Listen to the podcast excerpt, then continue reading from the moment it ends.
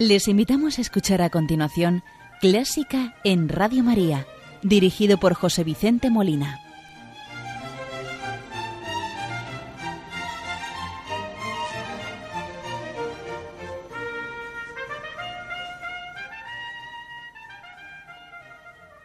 Buenas noches, queridos oyentes de Radio María. Les saluda José Vicente Molina, quien les va a acompañar en el programa de este domingo 22 de marzo de 2020. Hoy no les hablo desde los estudios centrales de Radio María, sino desde mi domicilio, debido a las medidas que esta emisora, como toda España, hemos tomado, aconsejado por nuestras autoridades, con motivo de esta pandemia del COVID-19. Hoy el programa lo vamos a dedicar a Ludwig van Beethoven, nacido en 1770 y fallecido en 1827, por lo que este año celebramos el 250 aniversario de su nacimiento. Como es nuestra costumbre, iniciamos el programa saludando a la Virgen María. Hoy le pedimos su intercesión en esta pandemia del COVID-19.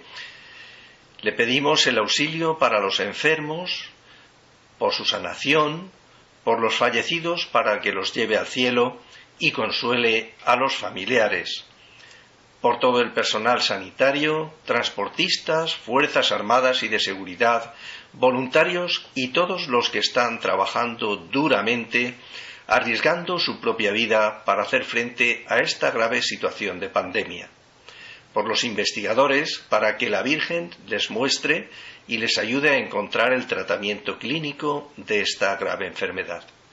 Y hoy vamos a rezar con la oración del Papa Francisco para invocar el fin de la pandemia.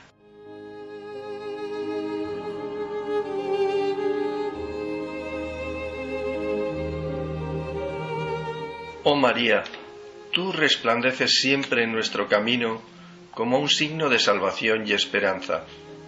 A ti nos encomendamos, salud de los enfermos, que al pie de la cruz fuiste asociada al dolor de Jesús, manteniendo firme tu fe.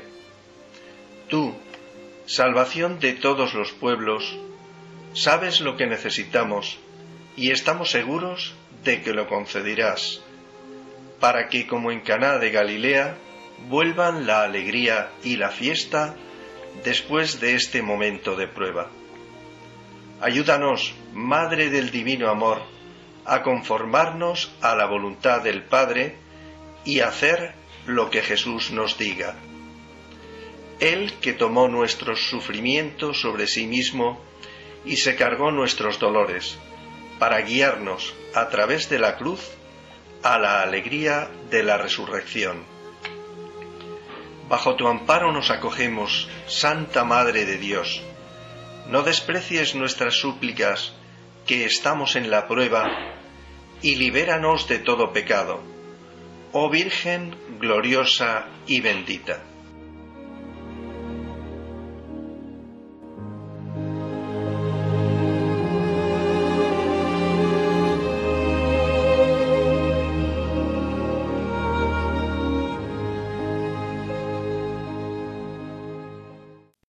Como les comentaba anteriormente, el programa de hoy lo vamos a dedicar a un grande de la música, Ludwig van Beethoven.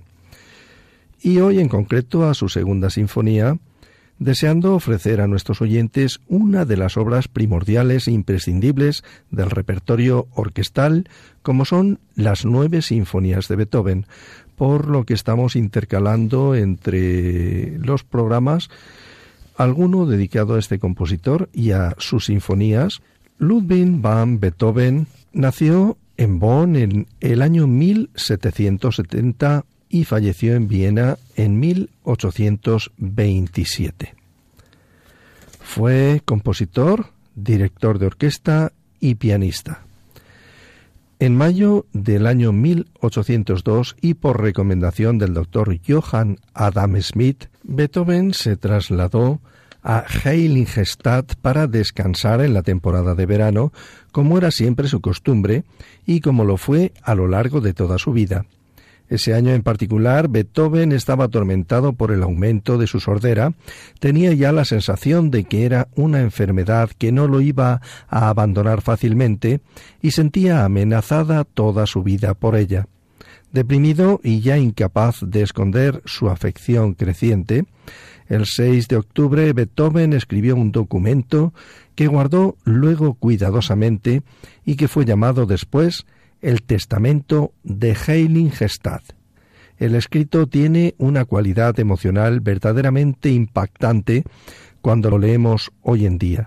Un servidor ha decidido intercalar la lectura de este testamento con la segunda sinfonía del compositor, escrita, mejor dicho, acabada en ese mismo verano, en su residencia de Heiligenstadt. Y el testamento comienza diciendo así. Para mis hermanos Karl y Johann van Beethoven. Oh, hombres que me juzgáis malevolente, testarudo o misántropo, cuán equivocados estáis.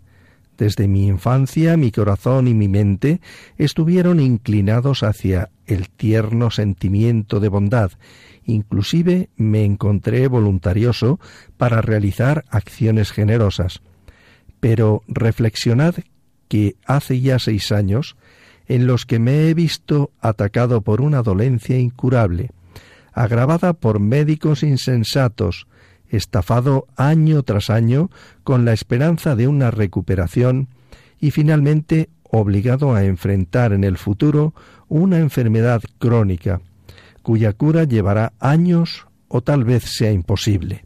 Nacido con un temperamento ardiente y vivo, hasta inclusive susceptible a las distracciones de la sociedad, fui obligado temprano a aislarme, a vivir en soledad, cuando en algún momento traté de olvidar, es, oh cuán duramente fui forzado a reconocer la entonces doblemente realidad de mi sordera.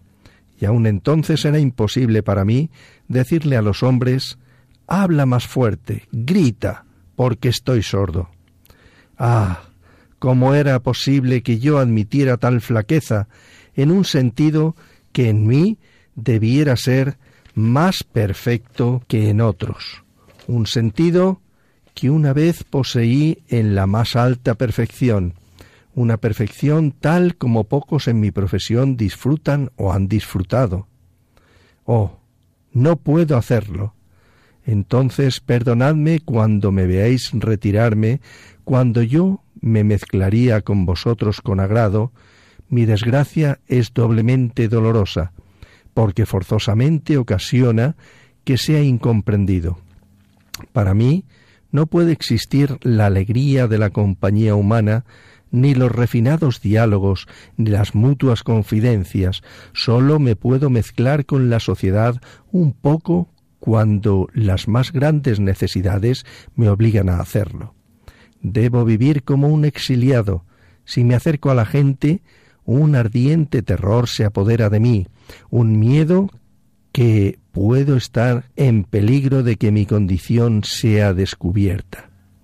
Así ha sido durante el año pasado que estuve en el campo ordenado por mi inteligente médico a descansar mi oído tanto como fuera posible en esto coincidiendo por mi natural disposición, aunque algunas veces quebré la regla, movido por mi instinto sociable. Pero qué humillación cuando alguien se paraba a mi lado y escuchaba una flauta a la distancia, y yo no escuchaba nada. O alguien escuchaba cantar a un pastor, y yo otra vez no escuchaba nada. Estos incidentes me llevaron al borde de la desesperación, un poco más y hubiera puesto fin a mi vida. Solo el arte me sostuvo. Ah, parecía imposible dejar el mundo hasta haber producido todo lo que yo sentía que estaba llamado a producir. Y entonces soporté esta existencia miserable, verdaderamente miserable, una naturaleza corporal hipersensible a la que un cambio inesperado puede lanzar del mejor al peor estado. Y tras haber escuchado esta primera parte del llamado Testamento de Heiligenstadt de Ludwig van Beethoven, vamos a escuchar el primer movimiento de su segunda sinfonía en re mayor, opus 36, Adagio molto allegro con brío, a la Berliner Stadtkapelle dirigida por Daniel Barenboim.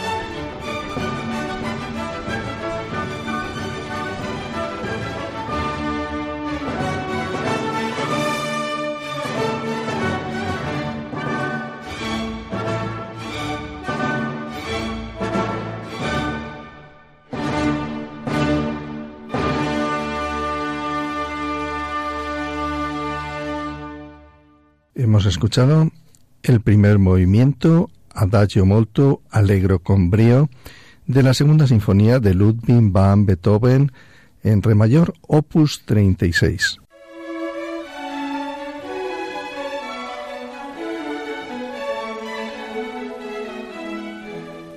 Buena música para encontrarse con la suprema belleza que es Dios. Clásica en Radio María.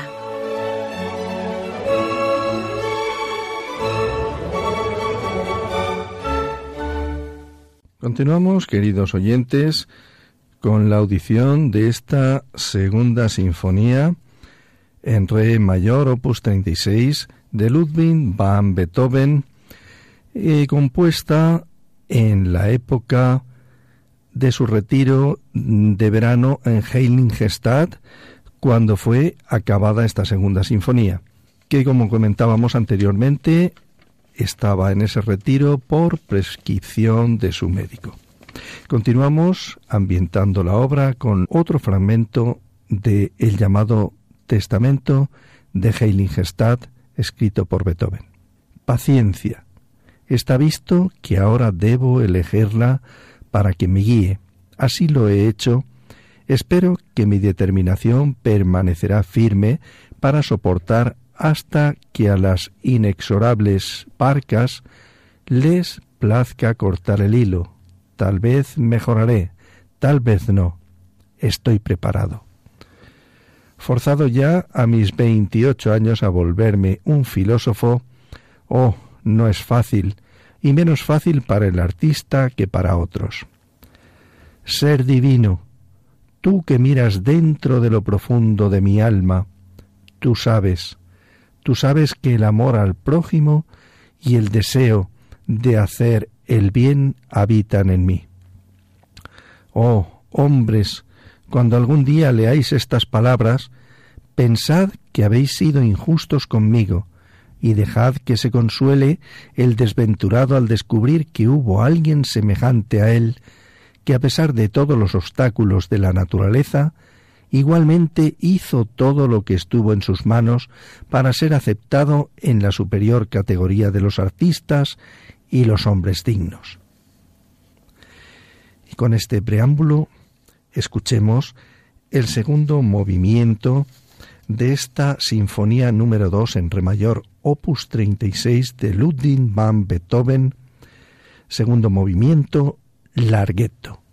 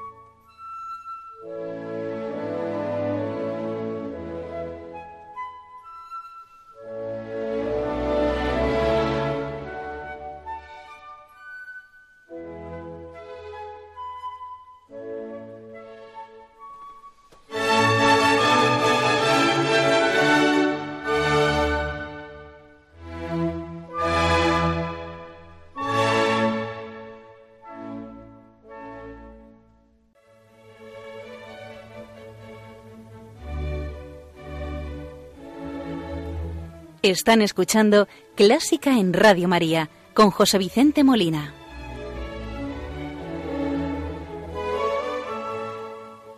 Y vamos a escuchar el tercer movimiento, Scherzo Allegro, de esta Sinfonía número 2 en Re mayor, opus 36 de Ludwig van Beethoven, compuesta, como les he comentado, en el verano de 1802, época en la que también escribió el testamento de Heiligestad, al que estamos dando lectura para ambientar esta obra. Vamos a escuchar el siguiente fragmento de este llamado Testamento de Heiligestad.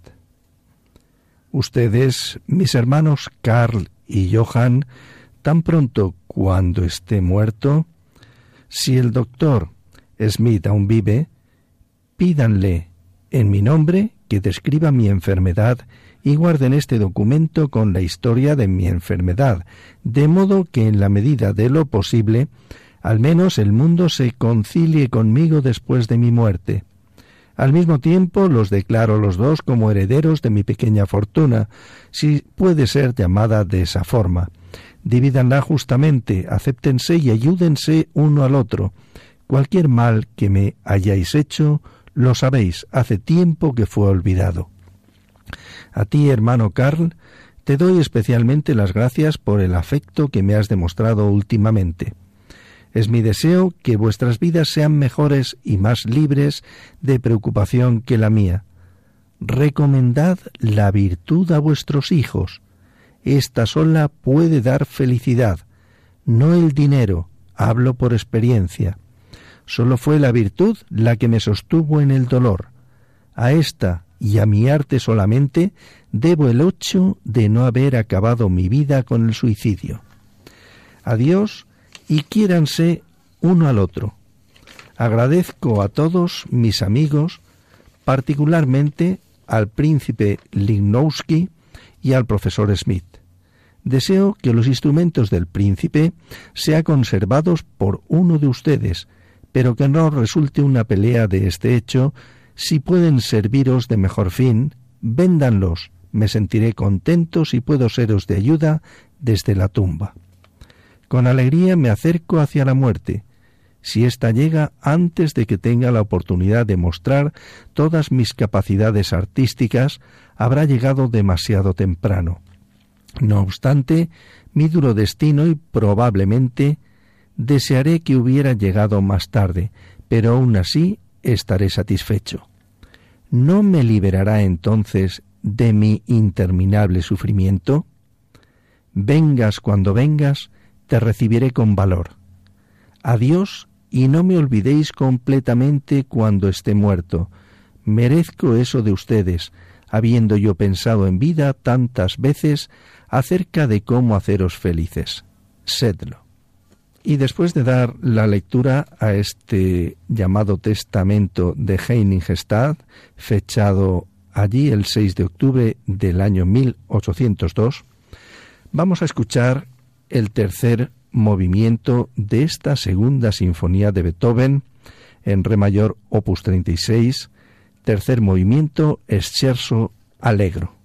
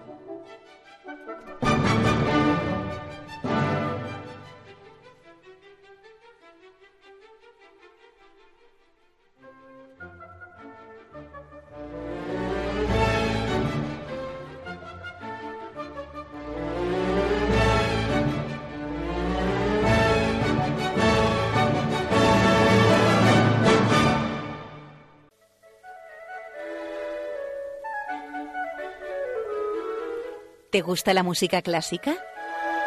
Si tienes alguna sugerencia o quieres hacer una consulta, puedes escribirnos a clásica en Radio María 2 Y si quieres volver a escuchar este programa, puedes pedirlo llamando al 902 500 518 902 500 518. Y ya, queridos oyentes, llegando al final del programa, nos disponemos a escuchar de esta segunda sinfonía en re mayor opus 36 de Ludwig van Beethoven, al que estamos dedicando el programa de hoy, vamos a escuchar el cuarto y último movimiento, Allegro molto.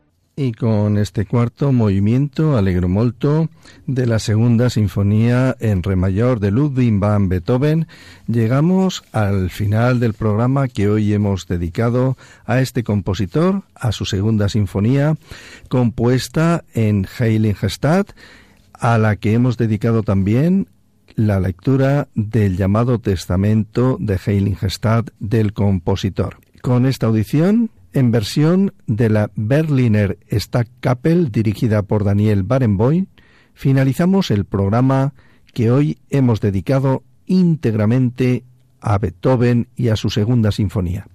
Se despide José Vicente Molina, quien ha tenido el gusto de acompañarles, deseando que el programa haya sido del gusto de todos ustedes. Muy buenas noches y que Dios les bendiga.